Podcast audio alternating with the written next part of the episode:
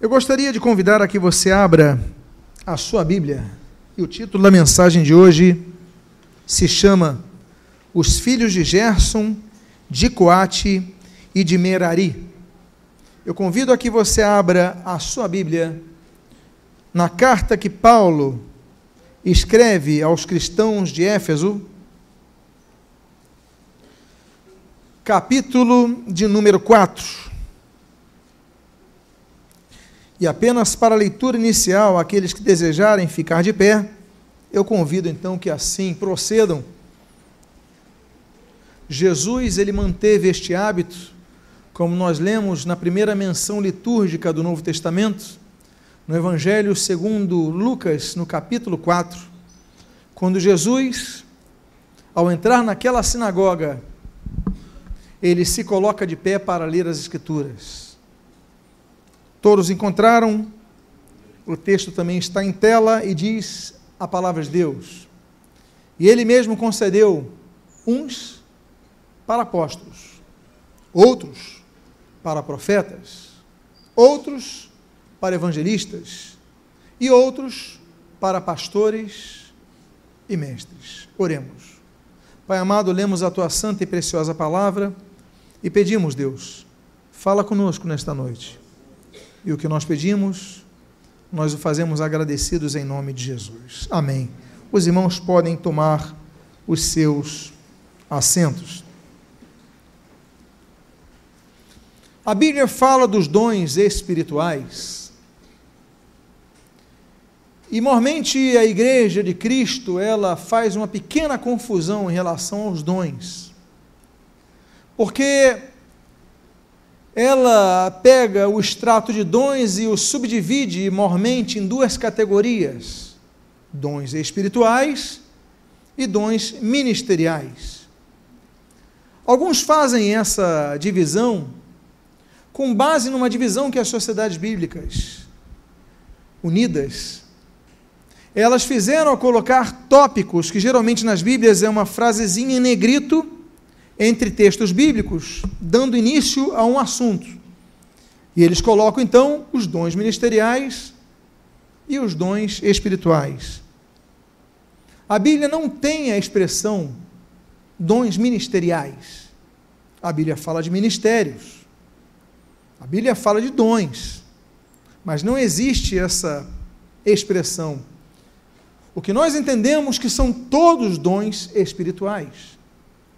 As relações de dons espirituais, como nós podemos ver, por exemplo, em 1 Pedro capítulo 4, versículo 10, a Bíblia diz que Deus deu dons a toda a igreja, para que nós podamos, possamos servir uns aos outros, conforme o dom que cada um recebeu. A Bíblia diz, no livro de 1 Coríntios, capítulos número 12, assim como no de 14, que os dons, eles visam edificar a igreja, para abençoar o mundo. O evangelista, ele abençoa o mundo levando a salvação ao mundo, mas ele é da igreja. Então, uma das coisas que acontece quando alguém se converte a Cristo é receber um dom. No caso da relação de Efésios 4, que, que nós vamos trabalhar nessa noite, que normalmente dizem que são os dons ministeriais, mas eles fazem parte de um conjunto de outras relações porque além de Efésios 4:11, nós temos Romanos capítulo 12, 1 Coríntios capítulo 12, 1 Coríntios capítulo 14, além da menção, por exemplo, do supracitado texto de 1 a Pedro, de 1 Pedro capítulo 4, versículo 10. Mas nessa relação que nós estamos aqui, nós vemos assim, ele mesmo concede, concedeu uns para apóstolos, outros para profetas, outros para evangelistas, outros para pastores e mestres. E a pergunta que não quer calar é por que, que o título da mensagem é Os Filhos de Gerson, de Coate e de Memarari? Estamos falando do ministério levítico. E aqui estamos tratando de um texto neotestamentário, do período da graça, pós-derramado do Espírito Santo. Qual é a relação que os dois têm? Então eu convido a você a abrir mais uma vez a Bíblia, de cujas páginas não sairemos, do livro de Números. Quarto livro da Bíblia, livro de Números, capítulo número 3. E eu abro então dizendo, o versículo número 17. São estes os filhos de Levi, pelos seus nomes: Gerson, Coate e Merari. Oremos. Pai amado, lemos a tua santa e preciosa palavra e pedimos, continua falando conosco nesta noite. E o que nós pedimos, nós o fazemos agradecidos em nome de Jesus. Amém e amém. A igreja é uma comunidade que agrupa pessoas que foram salvas por Jesus Cristo, salvas da condenação eterna, já descrita abundantemente no Antigo Testamento e de maneira tão clara registrada, por exemplo, no livro, no Evangelho de João, capítulo 3. Quem nele crê não será condenado, mas quem não crê já está condenado, porquanto não crê no Filho de Deus. Aqueles que são resgatados por Deus, eles passam a integrar um, um terceiro corpo. Porque a Bíblia fala de três tipos de povos que existem. A Bíblia não fala do brasileiro, não fala do americano, não fala do argentino, nem do português. A Bíblia diz que existem três povos: existem os gentios, existem os judeus e existe a igreja. Os gentios são todos aqueles que não são judeus. E a igreja é composta de gentios e judeus que se convertem a Cristo. Para cada um deles, há uma promessa, para cada um deles há um plano de Deus, para cada um deles há um, um planejamento executado por Deus que vai se concluir. Pois bem, nós vemos mais uma vez uma tríade nesse texto. Estamos falando agora precisamente dos levitas. E os filhos de Levi, que eram três, a Bíblia menciona, são esses os filhos de Levi, pelos seus nomes, Gerson, Coate e Merari. E o que, que tem isso a ver com a igreja? Isso tem a ver com os ministérios que nós devemos exercer na igreja. Porque a igreja, ela, quando ela agrupa salvos, ela caminha para configurações basilares. A primeira delas, o agrupamento em si, ou congregacionalismo, as pessoas se reúnem para ouvir uma pregação, estão congregados para ouvir uma palavra. Como hoje, por exemplo, vocês estão congregados para ouvirem uma palavra. Há um segundo estágio que é necessário, que é positivo, que é fundamental, até podemos dizer assim, que é uma segunda fase de amadurecimento quando você deixa de ser congregação e passa a ser membresia. Quando você começa a se relacionar com pessoas. Você não apenas vem ouvir a palavra, mas você começa a exercer relacionamentos. Isso é muito importante. Mas muitas vezes isso se torna perigoso. Por quê? Porque muitos param nesse segundo estágio da vida da igreja e não adentram para o terceiro estágio, para o qual Deus nos chamou, para o qual o Espírito Santo nos capacitou. O primeiro é congregar-se para ouvir, para louvar. O segundo é relacionar-se, mas o terceiro, para o qual Cristo nos chamou, era para que nós possamos trabalhar usando os dons que Deus nos deu. Eu falei dessa banda que louvou o Senhor hoje estão exercendo capacitações que adquiriram ao longo de tempo, com treinamento, com aulas, com pesquisa. Falamos para os alunos que estão se formando nesta noite, e eu parabenizo mais uma vez, que o que vocês passaram durante esse ano foi apenas uma parte, porque o aprendizado continuará. Mas o objetivo desse aprendizado não é assimilar conhecimentos. O objetivo desse aprendizado é para que vocês possam saber manusear mais instrumentos, mais ferramentas, mais armas, a fim de que possam usá-las para a glória de Deus, tanto na igreja como no mundo aí fora. Dons, talentos, tudo aquilo que Deus nos deu, nós temos que usar.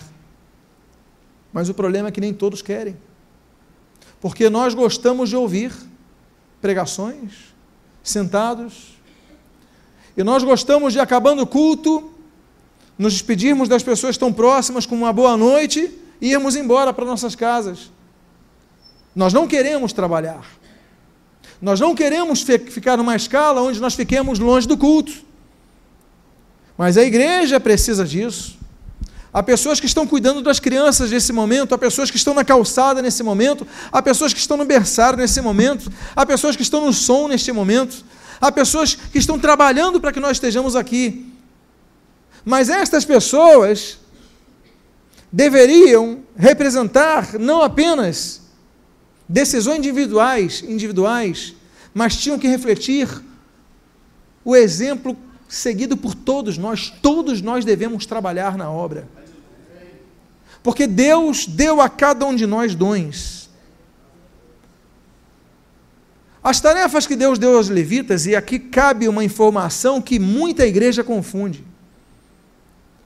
Eu já corri muita igreja. E não em poucas eu ouvi, agora vamos ouvir os levitas. Aí sobem os músicos. Esse é um erro crasso. Porque Primeiro, não podemos associar o exercício de talentos na obra de Deus com o ministério levítico, que, em primeiro lugar, era hereditário. Ninguém que não fosse daquela linhagem podia ser levita, então já começa errado aí. Segundo lugar, quando fala ministério levítico, não são só os músicos. Os que carregam as cortinas são os levitas, ou seja, os nossos diáconos, os evangelistas, os que cuidam do templo, os que cuidam da organização do templo. Então, se chamar subam os levitas, eu vou entender que os diáconos têm que subir também. Que os que trabalham com crianças têm que subir também. Que os que ajudam no culto têm que subir. Mas não vou falar sobre isso nessa noite. Eu quero falar sobre esses três homens, porque eles representam a necessidade que a igreja tem de se organizar para trabalhar, vocês formandos. Foram para a escola de líderes não apenas para aprender, mas se capacitar para servir aos outros, não é isso? É por isso que eu estou aqui, é por isso que cada um deles colocou a mão no arado. O tabernáculo era uma estrutura grande que exigia envolvimento de muitas pessoas. Mas com uma equipe enxuta se dava jeito. Por exemplo, o carregar das cortinas do tabernáculo podia ser feito por 20 pessoas com 20 pessoas, se era capaz de levar as cortinas do tabernáculo. Mas Deus dá ordem para que toda uma família levítica carregasse as cortinas. E eram nada mais, nada menos do que 2.630 pessoas com essa função. Uma função que podia ser executada por 20. Deus manda que 2.630 fizessem. Por que, que Deus faz isso? Para que todos trabalhem. A vontade de Deus, para aquelas famílias separadas para isso, era que todos se envolvessem. Hoje nós vivemos numa fase chamada o período da graça, onde a profecia, dentre as profecias de Provérbios capítulo 1, Joel capítulo 2, 28, o Espírito Santo foi derramado, Atos capítulo 2. Todos os cristãos têm a presença do Espírito, que derramou, conforme 1 Pedro 4,10, um dom para cada um. Nós devemos usar esses dons. Devemos usar aquilo que Deus nos deu. E aí nós começamos a ver. E o que, que tem esses três filhos de Levi relação com isso? Vamos começar a falar sobre os filhos de Gerson. A Bíblia diz no capítulo 4, versículos 24 a 26.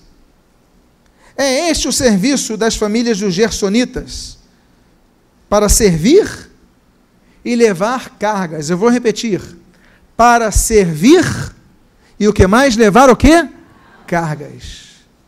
Deus nos chama para carregar peso. Porque tem gente que fala assim: não, isso daqui não é para mim, não. Eu sou filho do rei. E você só quer ser servido. Mas o que, que o Senhor Jesus ensinou? Eu vim para servir. Volto a dizer, para servir e levar cargas. E o que, que os filhos de Gerson, os descendentes de Gerson, deviam levar? Diz o texto: levarão as cortinas do tabernáculo, a tenda da congregação, sua coberta, a coberta de peles de animais marinhos que está sobre ele, o reposteiro da porta da tenda da congregação, as cortinas do pátio, o reposteiro da porta do pátio que rodeia o tabernáculo, e o altar e as suas cordas e todos os objetos a seu serviço servirão em tudo quanto diz respeito a estas coisas. Primeira coisa que eu queria falar, e eu destaco o primeiro nome, é Gerson, aqui é Gershon, significa estrangeiro, exilado, a pessoa que não está na sua terra. O exilado, o estrangeiro, o refugiado, ele está vivendo fora de sua terra. É uma pessoa que sente saudade da sua terra sente saudades da sua comida caseira, sente saudades dos seus familiares, dos seus amigos de infância.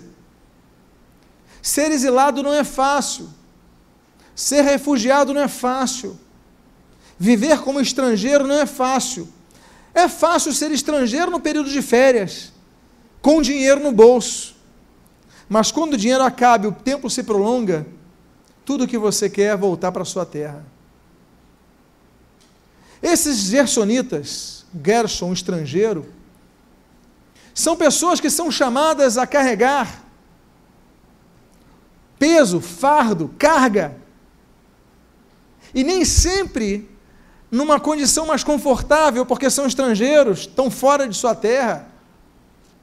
Mas o interessante notar que eles carregam a coberta, que eles carregam o reposteiro, que eles carregam as cortinas. É interessante notar que esse ministério é atrelado a um dos ministérios mais magníficos da Bíblia e mais difíceis. Os irmãos se lembram os ministérios citados na carta de Paulo aos Efésios, capítulo 4, versículo 11? Vocês podem me lembrar? Apóstolos, evangelistas, profetas, pastores, mestres. A família de Gerson representa o dom pastoral, o exercício do ministério pastoral. Por quê? Porque aqui nós temos elementos de unidade. Uma das funções do pastor é que você mantenha o seu rebanho unido. O pastor deve lutar pela unidade da igreja, porque tudo o que o diabo quer é dividir a igreja é faccionar a igreja, é destruir a igreja.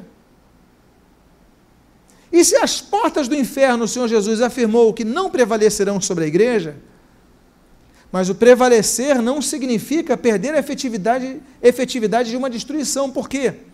Porque só existe uma coisa que pode acabar com uma igreja. Um governo não pode acabar com uma igreja.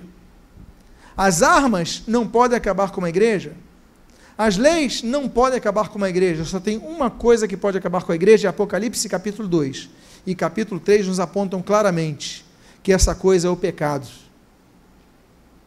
Quando você percorre a Europa, você passa por templos que hoje são restaurantes, são academias, templos que hoje são boates e boates homossexuais, e antes eram templos de louvor ao Senhor. Estão sendo vendidas porque as pessoas estão dando as costas para Deus.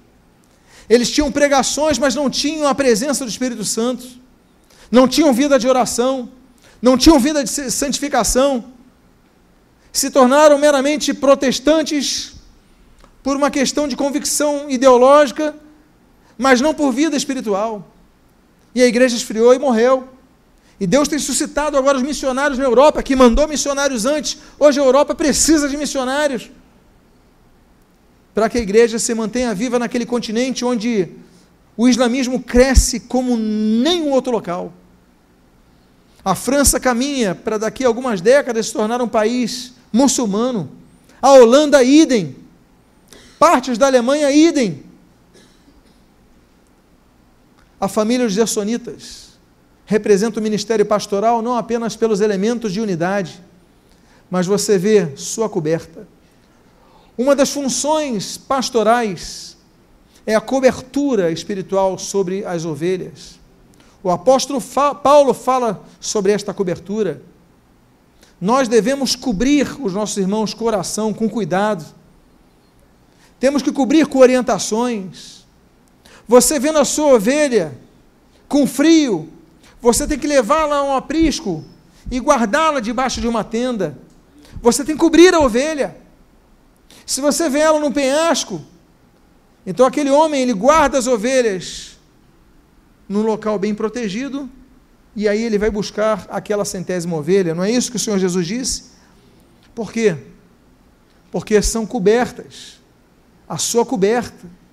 Ministério pastoral, amados formandos, exige essa compreensão da cobertura espiritual. A outro elemento de unidade que nós vemos aqui, que fala da coberta, a coberta de pele de animais marinhos que está sobre ele, o reposteiro da porta da tenda da congregação, as cortinas do pátio. Meus amados irmãos, outra coisa que nós vemos são os reposteiros e são as, as cortinas que dividem os espaços.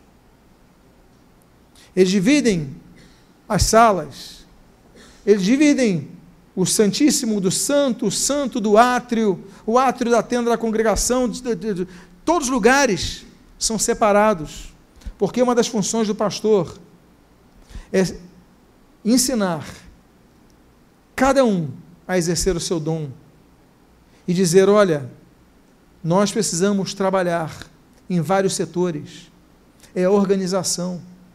O pastor precisa organizar a igreja. O pastor precisa olhar para os ministérios e dizer: olha, temos que colocar separação de cortinas aqui. Você vai trabalhar nessa área, você naquela, você naquela. E essa é uma das funções que nós vemos nos filhos de Gerson. E a Bíblia diz aqui: e o altar e as suas cordas. E a Bíblia fala dessa coberta e fala das cortinas. Meus amados, as cortinas, elas têm outro elemento, que é o elemento do embelezamento. Na é verdade, a gente coloca cortinas com dois objetivos nas nossas casas, três objetivos. Quando a gente coloca cortina em nossas casas, nós queremos privacidade.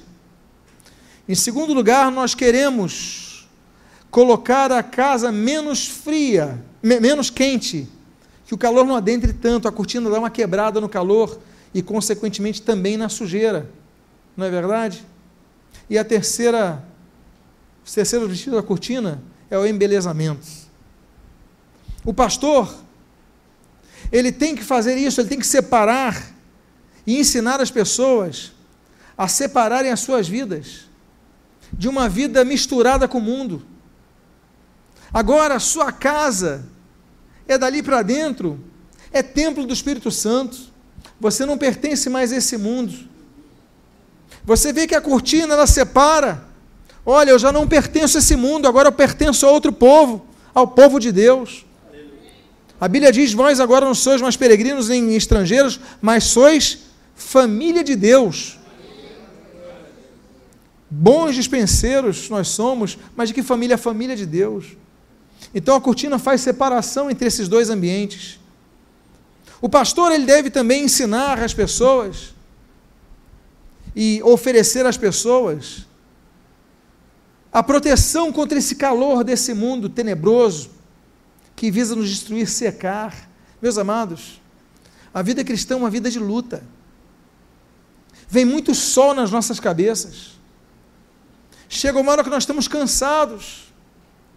E ao pastor cabe levar as ovelhas aos pastos verdejantes, a um bom alimento. Levar as ovelhas, colocar aquela cortina e falar: esse sol não vai destruir você. Você vai ter um pouco de conforto. Falando do, do ensino pastoral. Cabe aos pastores, futuros pastores aqui presentes, protegerem suas ovelhas do sol causticante do pecado, do diabo, do ataque do diabo e dar-lhes refrescos. A Bíblia fala de outra coisa muito bonita nisso. É que a Bíblia fala desses tetos, dessa coberta. E a coberta faz com que nós sejamos protegidos também de outras coisas que vêm de cima da chuva, das aves, da poeira, que também vem de cima. O pastor ele tem que fazer com que a igreja seja protegida dos exageros. Porque a chuva é boa, mas ninguém consegue dormir na chuva. Se você não tiver um teto começar a chover, o que, que, você vai, o que, que vai acontecer contigo? Você vai acordar, você não vai dormir. Exageros, fanatismos. De tempos em tempos, a igreja recebe aporte de pessoas que querem se exibir como as mais espirituais. E muitas igrejas que você pode ver há um desfile de uma pseudo-espiritualidade, onde um quer aparecer mais que o outro. Exageros, fanatismos, movimentos extra-bíblicos que destroem a igreja. E muitas vezes essas pessoas que são as que mais querem aparecer são as que levam os tombos maiores, porque não trabalham no equilíbrio, é preciso colocar um teto porque há pessoas que não têm teto. Nós vemos no ministério pastoral que se coloca um limite. O princípio da autoridade espiritual, você não ultrapassa ele. As pessoas começam a aprender a respeitar uns aos outros, aprendem o valor do teto. Os filhos aprendem a obedecer seus pais. Todos aprendem a, a reconhecer e, e respeitar os mais idosos. Todos respeitam suas lideranças espirituais. A Bíblia ensina que nós temos teto, nós temos limite. E na primeira fase da história humana, nós já vemos que o pecado entra por falta de teto. Quando Satanás, através daquela serpente, diz: Olha, se vocês comerem isso, vocês serão como? Ou seja, vão estar acima deles. E o que diz Isaías 14, Ezequiel 28, quando fala da queda de Satanás? Olha, colocarei meu trono acima das estrelas do céu. Eu, você, ele queria estar acima, não tem teto. Uma das funções pastorais é colocar limites nas pessoas. Não usando, não abusando, não extorquindo, mas colocando limites. Olha, não ultrapasse essa linha, senão você incorre em pecados. Ministério pastoral. É o que nós vemos nos filhos de Gerson.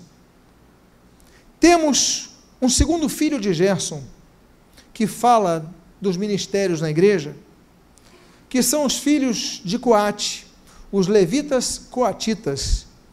É importante nos lembrarmos que Moisés era coatita.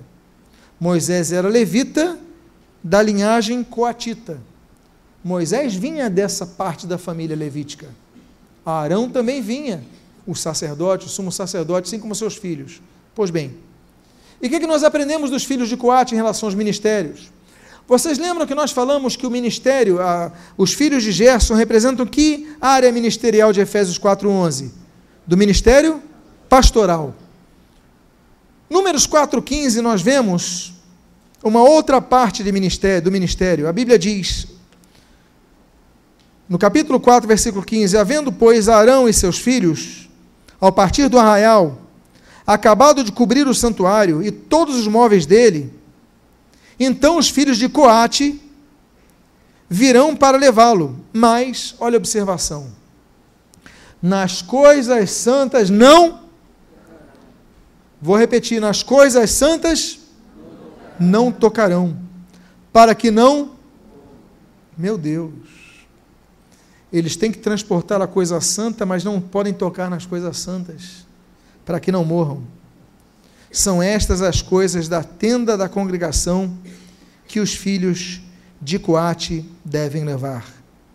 Eles então carregavam a arca da aliança, eles carregavam o candelabro, eles carregavam a mesa dos pães, eles carregavam as taças, eles carregavam todos os elementos do lugar santíssimo. Mas a Bíblia diz que eles tinham que carregar, mas não podiam tocar, senão morreriam. Eles não viam, mas transportavam. Eles colocavam tecidos, colocavam partes de tecidos envolviam aquilo para carregar, porque se colocasse a mão aquilo, naquilo, morreriam. Esse ministério aponta para três outros ministérios citados em Efésios 4:11, que é um ministério levado por pessoas que não veem a Deus, mas o sentem e o transportam, que são os ministérios de evangelistas, apóstolos e profetas. Os apóstolos, o termo grego para apóstolo é apostoléu, ou seja, enviado. Apóstolo é aquele que é enviado a um local para implantar a obra de Deus, um local onde não tem. Apostoléu, o enviado a onde? A um lugar para implantar a obra de Deus. Paulo era apóstolo. Por quê? Ah, ele era mestre, sim, ele era pastor, sim, mas ele era apóstolo, por quê? Porque a função dele era implantar trabalhos onde não havia. Ele está levando a obra de Deus e nunca viu a Deus. Porque a Bíblia diz em Êxodo capítulo 33 que ninguém pode ver a Deus. Ninguém jamais viu a Deus. O homem que chegou tão próximo à presença da glória de Deus, Moisés, a Bíblia diz que ao descer do Sinai o seu rosto reluzia, próximo à presença mas se o visse, morreria. Amados irmãos, os apóstolos, eles vão a locais, muitas vezes, não que não tem uma boa acolhida, muitas vezes com grande oposição, eles arriscam suas vidas, eles levam tudo, mas nunca viram, mas aquela presença os conduz a isso, porque eles têm a presença de Deus em suas vidas. O ministério dos profetas, Profeta, sim, em grego é profetês, mas em hebraico é nabi. Nabi significa porta-voz, aquele que fala em nome de outra pessoa. Então, o profeta não necessariamente ele vai prever o futuro, como nos arraiais pentecostais costuma se associar. Ele é profeta por quê? Porque ele fala de eventos que vão acontecer. Sim, ele é profeta, mas ele não é o único profeta. Profeta é o porta-voz aquele que fala em nome de Deus, aquele que é usado por Deus para falar, aquele que se torna, em determinados momentos, a boca de Deus, aquele que proclama a palavra. Pois bem, o profeta não vê a Deus, mas é usado por Deus. Ele não vê a face de Deus, mas Deus o usa. Filhos de Coate. E se eu falei dos profetas e dos apóstolos, o que não dizer dos evangelistas?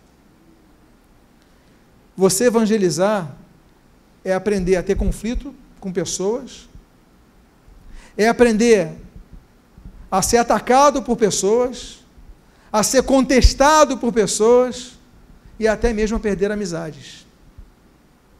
Mas o evangelista faz isso, porque apesar de não ter visto o rosto de Deus, ele é impulsionado pelo amor de Deus que inunda o seu coração pelas outras almas. Então, os filhos de Coate, eles são profetas, eles são apóstolos, eles são evangelistas. Por quê? Porque apesar de carregarmos as coisas santas, não vermos as coisas santas, mas carregamos, nós transportamos aquilo que nós temos de maior tesouro, que é a presença de Deus. Nós levamos a glória de Deus. Mas para isso acontecer, nós precisamos ter uma coisa: fé.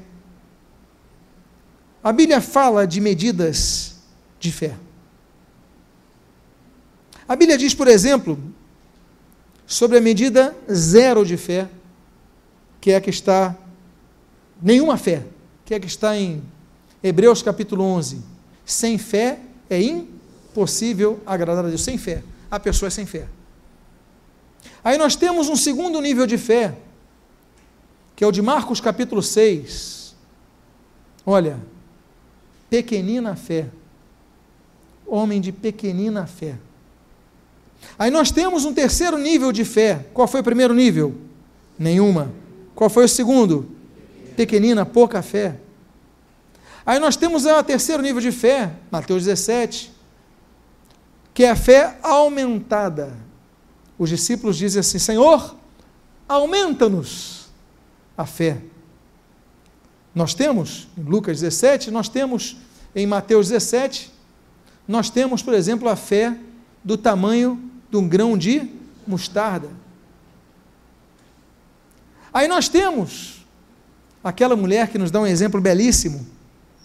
Mateus capítulo número 15, a mulher cananeia. Quando o Senhor Jesus fala, mulher, grande é a tua fé. Aí nós já temos um nível de fé grande. Aí nós chegamos a um penúltimo nível de fé. Uma fé que está lá no, quase no topo, que é a de Mateus, capítulo número 8, quando Jesus fala para o centurião: Olha, nem em Israel eu vi tamanha fé.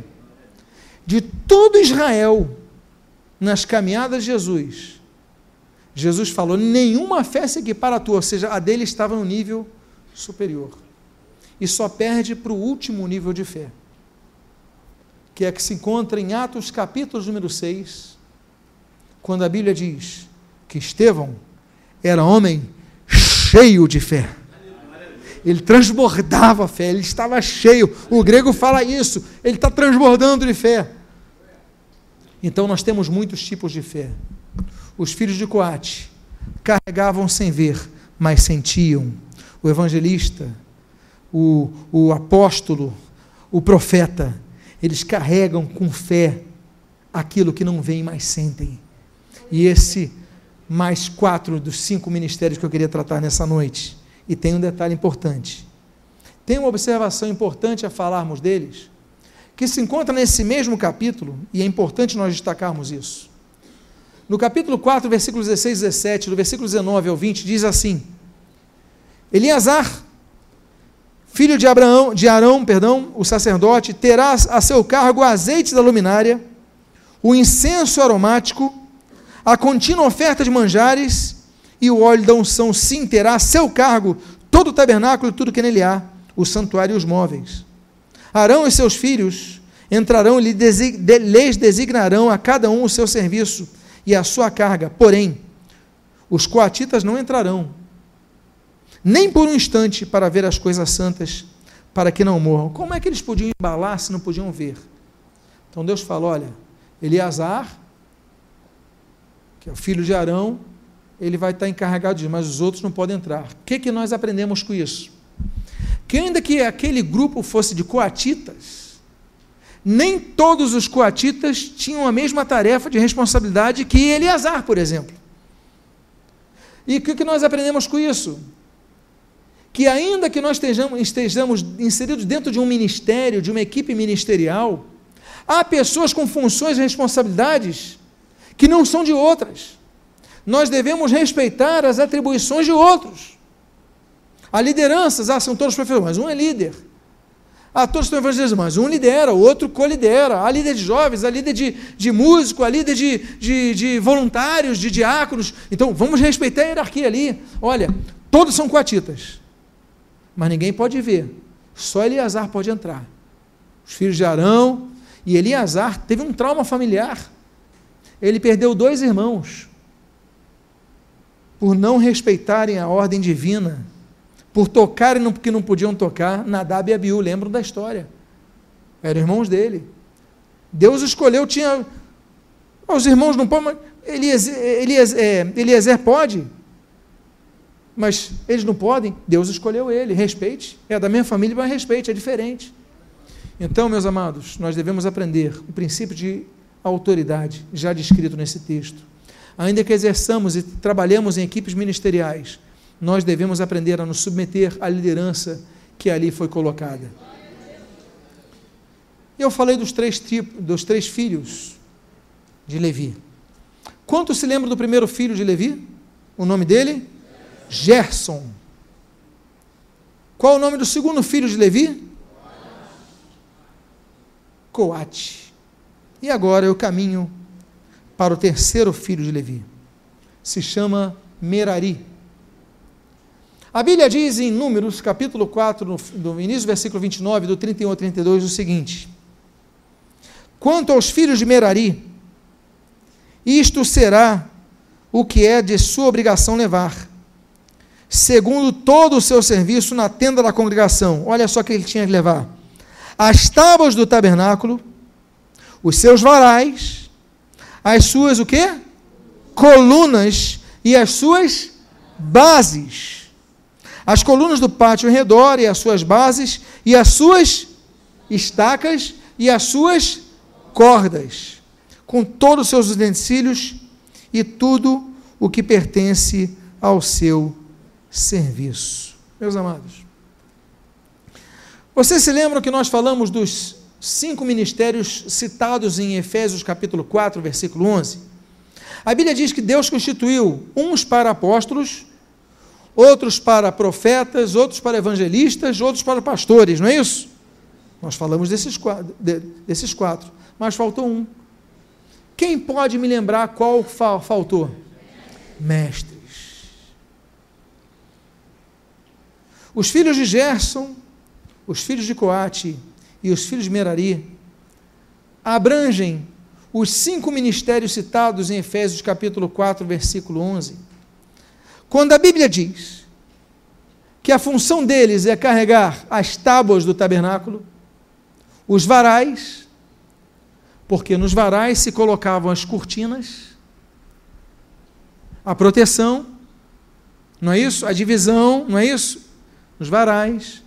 As colunas, o que, que as colunas davam para o templo? O sustento. Mas, debaixo das colunas tinha que ter o quê? A base. Isso aponta para o ministério dos mestres da igreja. Porque os mestres, e aos mestres, cabe a tarefa de colocar as colunas da igreja, a doutrina da igreja e as bases, que são as bases bíblicas. Amados irmãos, a Bíblia é a palavra de Deus e é a base onde nós fundamentamos a nossa fé em Jesus Cristo. As heresias surgem quando saímos da palavra de Deus. O Senhor Jesus diz em Mateus 22, 29: Errais, não conhecendo as Escrituras e nem o poder de Deus. Quando nós saímos das Escrituras, nós erramos. O Espírito Santo elogia os bereanos em Atos capítulo 17, dizendo que eles eram mais nobres, porque todos os dias iam considerar na Bíblia o que era pregado a eles. A palavra de Deus é a base. A palavra de Deus é o fundamento. Olha, é o varal. Como é que eu vou proteger a igreja colocando cortinas se não tiver varal? Eu posso ter a cortina mais bonita, eu posso ter tudo de belo, mas se eu não basear na palavra de Deus, a cortina não vai proteger, ela vai ficar no chão e as heresias vão entrar. Se eu não tiver colunas, eu posso ter todas as peças do tabernáculo, mas vai cair tudo.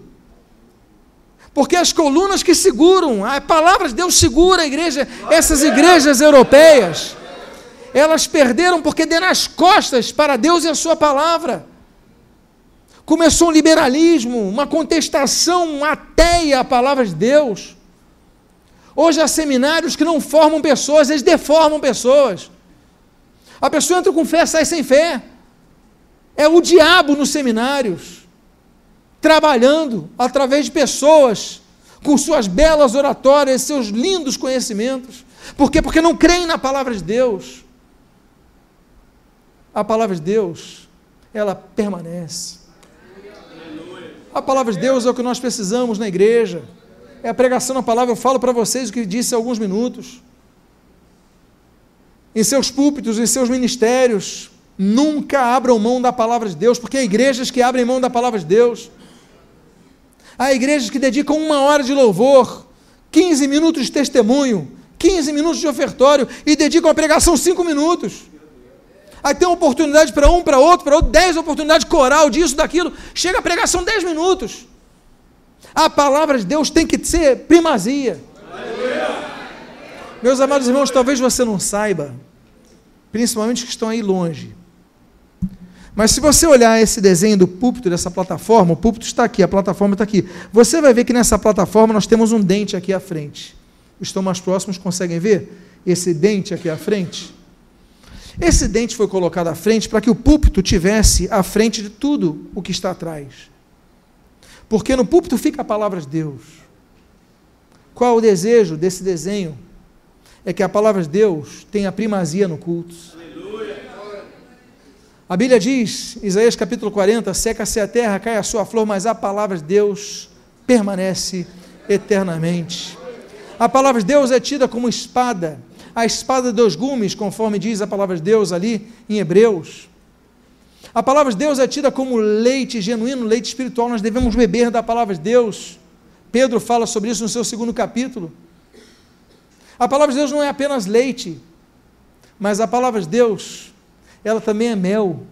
Salmo 119, versículo 103 fala que a palavra de Deus é como mel para a nossa vida, porque nos alimenta, nos fortalece, nos dá prazer. A palavra de Deus, a Bíblia diz em Jeremias capítulo 23, versículo 29.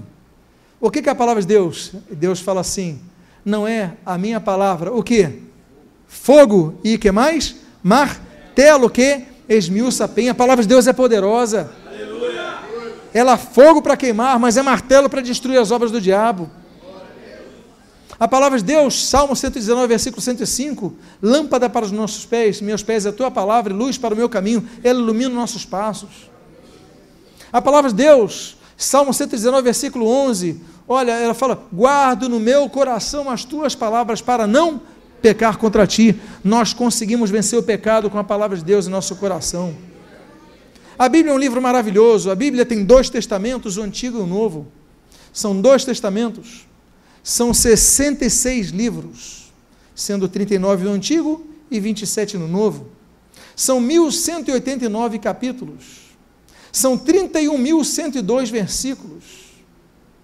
Meus amados irmãos, a palavra de Deus é tão poderosa que dentre esses versículos nós temos 337 mil 639 palavras, mas numa a gente guarda no coração. A Bíblia diz no livro de Apocalipse, no capítulo 1, olha, bem-aventurado é aquele que ouve e guarda estas palavras, as palavras dessa profecia. Nós temos uma bem-aventurança, meus amados líderes, quando nós guardamos a palavra em nosso coração. O que eu acho muito interessante é o nome Merari. Porque Merari eu coloquei até no hebraico. Eu não entendo por que, que o pai dele, o Levi, coloca o nome do filho de Merari. Porque Merari significa amargo. Que pai coloca o nome do filho de amargo? Se não houvesse um propósito atrás desse nome. Porque muitas vezes a palavra que você ouve ela entra amarga, mas traz cura e se torna mel no teu coração. Você nem sempre vai ouvir uma pregação que vai ser o que você deseja ouvir, mas sempre vai ser o que você precisa ouvir. E eu finalizo dizendo, meus amados, eu caminho para a minha conclusão. Deus distribui dons à igreja. A Bíblia diz que Gerson, Coate e Merari eram pessoas diferentes, mas era uma só tribo, a tribo de Levi.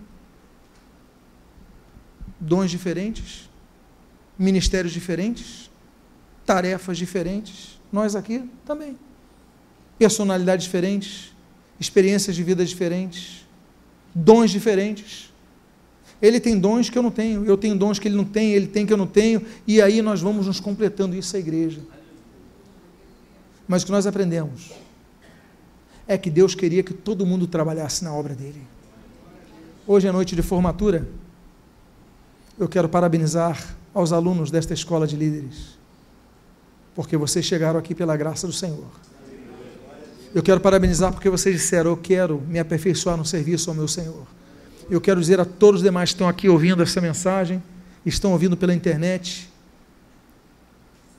nunca é tarde para dizer o sim ao Senhor. que você possa dizer: Senhor, eis-me aqui, usa-me a mim. Porque cantar usa-me é fácil, mas o exercer usa-me exige uma decisão ativa, concreta, imediata. Usa-me. Vamos ficar de pé nesse momento? Eu quero fazer uma oração por você. Louvado seja o Senhor. Fique de pé nesse momento. Eu quero fazer uma oração a você que ouviu essa palavra. E você quer dizer, Senhor, eu quero me envolver mais na tua obra. Usa-me na tua obra. Se eu sou Gerson, se eu sou Coate ou se eu sou Merari. Isso tu vais me dizer, mas o que eu quero ser é um servo frutífero a ti. Pai amado, abençoa o teu povo, abençoa os teus filhos. Eu te agradeço por essa turma que está se formando nesta noite. Eu te agradeço pelos trabalhadores que estão militando na tua obra, muitos cansados, muito muitos exaustos. Sim, Deus, o trabalho é duro, mas uma coisa nós temos: a tua presença. Isso para nós é o tudo. Temos a ti, temos tudo. Ó oh, Deus, abençoa a vida da tua igreja derrama os dons na vida da tua igreja, levanta talentos na vida da tua igreja, dá oportunidade de desenvolvimento e aperfeiçoamento à tua igreja, para que ninguém aqui se torne apenas ouvinte, mas praticante da tua palavra. E praticante da palavra é quando exercitamos o que tu nos dás para exercitarmos. Como a tua palavra diz, nos ensina em Mateus 25, tu deste talentos para que nós multipliquemos e não escondamos, que não sejamos assim. Eu te louvo por essa turma que está se formando nesta noite. Eu te louvo por cada um aqui que está na tua casa, aqueles que estão ouvindo na internet essa mensagem. Abençoe a vida de cada um. E o que eu te peço, eu te agradeço em nome de Jesus. Amém. E amém. Eu gostaria de encerrar esse culto convidando você a dar as mãos uns aos outros. Mas antes de nós orarmos, dê a mão para a pessoa que está do seu lado e diga para essa pessoa: Eu preciso de você. Diga assim: Você me completa, porque você tem coisas que eu não tenho. Vamos encerrar esse culto de louvor ao Senhor e todos estão então, depois disso, convidados a cumprimentar os alunos e irem comer o bolo. Os alunos preferem ir lá no fundo para receber os cumprimentos lá junto ao bolo. Vamos